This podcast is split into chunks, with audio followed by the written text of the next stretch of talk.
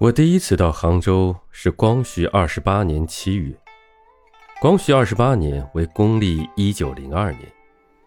本篇所记的年月都依农历。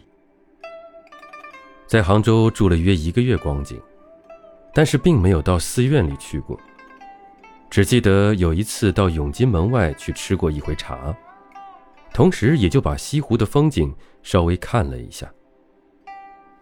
第二次到杭州是民国元年的七月。这回到杭州倒住得很久，一直住了近十年，可以说是很久的了。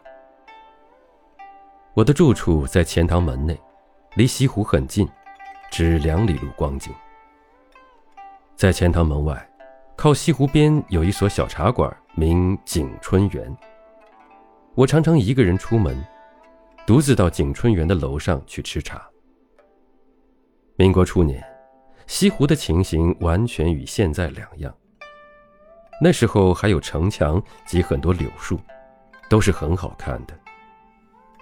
除了春秋两季的相会之外，西湖边的人总是很少，而钱塘门外更是冷静了。在景春园楼下，有许多茶客，都是那些摇船抬轿的劳动者居多。而在楼上吃茶的就只有我一个人了，所以我常常一个人在上面吃茶，同时还凭栏看着西湖的风景。